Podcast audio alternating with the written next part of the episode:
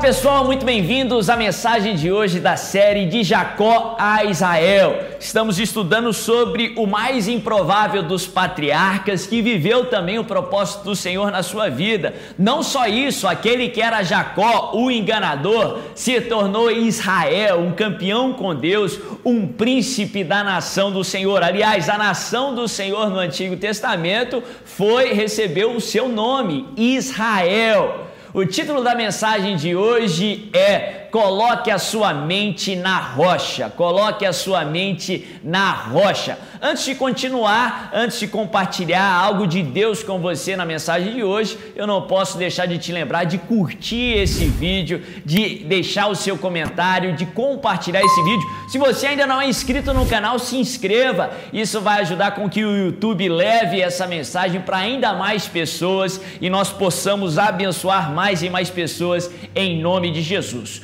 O texto que estamos lendo está lá no livro de Gênesis, no capítulo 28, e é o texto que fala quando Jacó, aquele que se tornaria Israel, ele sai pela primeira vez de Canaã, a terra da promessa, e vai para uma terra distante, e ali naquele momento de fuga, naquele momento de saída, naquele êxodo, no meio do deserto, ele tem um encontro com Deus e a sua vida é transformada. Gênesis 28, a partir do verso 10, a Bíblia diz assim: Jacó partiu de Beceba e foi para Arã.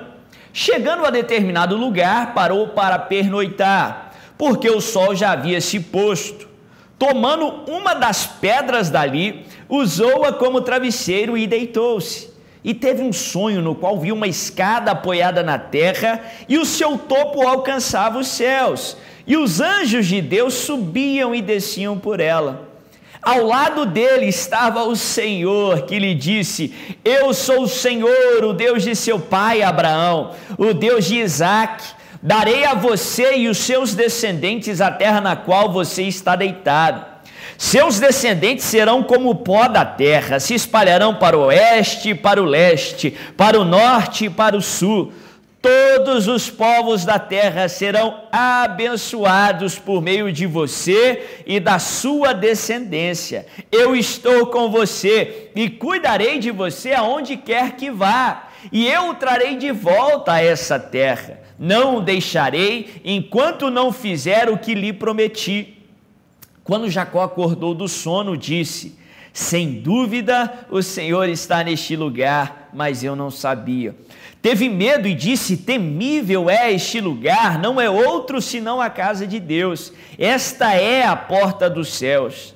Na manhã seguinte, Jacó pegou a pedra que tinha usado como, usado como travesseiro, colocou-a em pé como uma coluna e derramou óleo sobre o seu topo e deu o nome de Betel aquele lugar, embora a cidade anteriormente se chamasse Luz. Olha que texto tremendo, que texto interessante. A Bíblia fala que depois de ter cometido o maior erro da sua vida, depois de ter enganado o seu pai, enganado o seu irmão, roubando para si algo que não era seu, o direito de primogenitura, Jacó sai correndo ali para uma terra distante, no meio de um deserto e a Bíblia fala que, coincidentemente, ele é conduzido para aquele lugar que depois ele coloca o nome de Betel, ou seja, casa de Deus. A palavra Betel significa casa de Deus. Ele, curiosamente, ele é conduzido ali para aquele lugar, para a casa de Deus, e ali ele tem uma experiência com Deus. No meio do deserto, no meio da fuga, Jacó ele tem uma atitude muito especial que faz toda a diferença para os momentos de dificuldade que faz toda a diferença para você experimentar ou viver o propósito de Deus em meio às adversidades. Cada detalhe no texto, cada detalhe na palavra de Deus nos prega uma mensagem. Nós cremos que toda a palavra de Deus é divinamente inspirada, desde as ações dos grandes homens e mulheres da Bíblia até os detalhes no texto nos pregam uma mensagem. Tem um detalhe no texto que é para mim a base da mensagem de hoje. A Bíblia fala que Jacó, naquele lugar especial, ele pega uma pedra e ele usa essa pedra como travesseiro e coloca a sua cabeça sobre aquela pedra.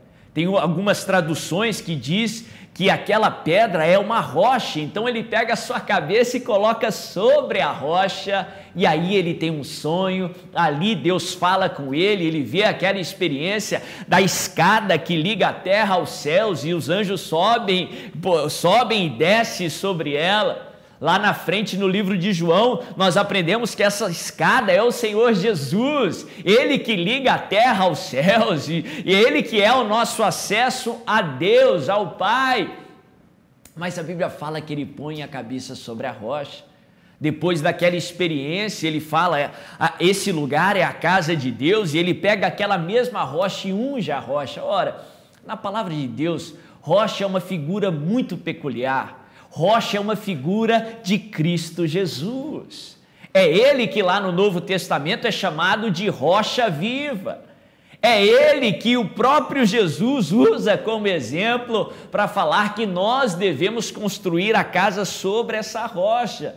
E é interessante que só depois de colocar a cabeça sobre a rocha que ele tem uma experiência com Deus. Só depois de colocar a cabeça sobre a rocha ele pôde dormir, ele pôde descansar. Sim, no meio do deserto, no meio da dificuldade, se você quer experimentar de Deus na sua vida, se você quer experimentar o sobrenatural, o agir de Deus no meio do deserto, coloque a sua cabeça sobre a rocha, coloque a sua mente em Cristo Jesus. A Bíblia nos ensina isso de várias e várias maneiras, em vários textos na palavra de Deus.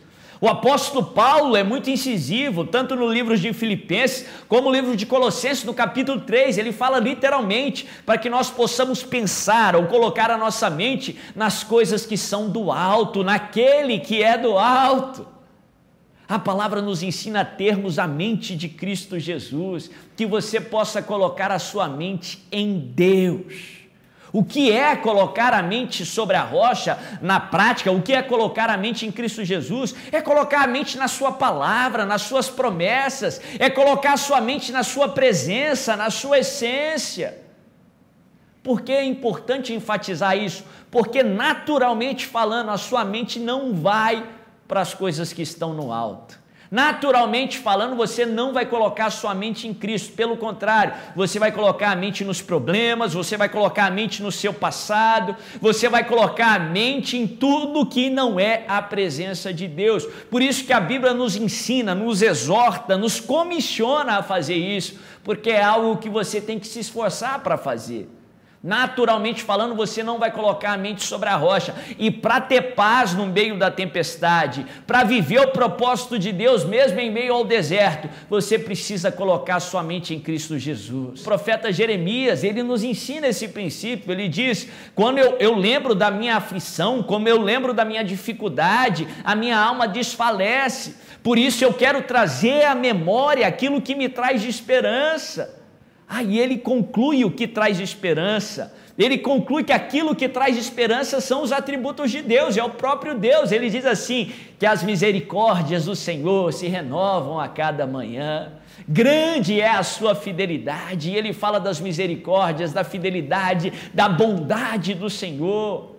Nós estamos vivendo num momento tão conturbado, nós estamos sendo bombardeados nas nossas mentes 24 horas por dia, para que você tire a sua mente do Senhor Jesus, para que você coloque a mente no mundo, para que você seja aflito aí ou se torne ainda mais aflito com as coisas desse mundo, que em nome de Jesus você possa, como o salmista diz, inclinar a sua alma ao Senhor, inclinar a sua mente ao Senhor e se esforçar para colocar colocar a sua mente em Cristo Jesus, nas suas promessas, na sua palavra. Aí você vai colocar a cabeça no travesseiro, ainda aqui no meio do deserto, e vai ter o sono do justo. Aí você vai ter paz no meio da tempestade. Aí Deus vai falar com você, confirmando as suas promessas. Aí você vai viver o caminho de vitória que Deus tem para você, mesmo em meio ao deserto. Coloque a sua mente sobre a rocha, coloque a sua mente em Cristo Jesus. Jesus. Se essa mensagem falou com você, não deixa de curtir esse vídeo, não deixa de deixar um comentário, compartilhar para que mais e mais pessoas sejam abençoadas. Que Deus te abençoe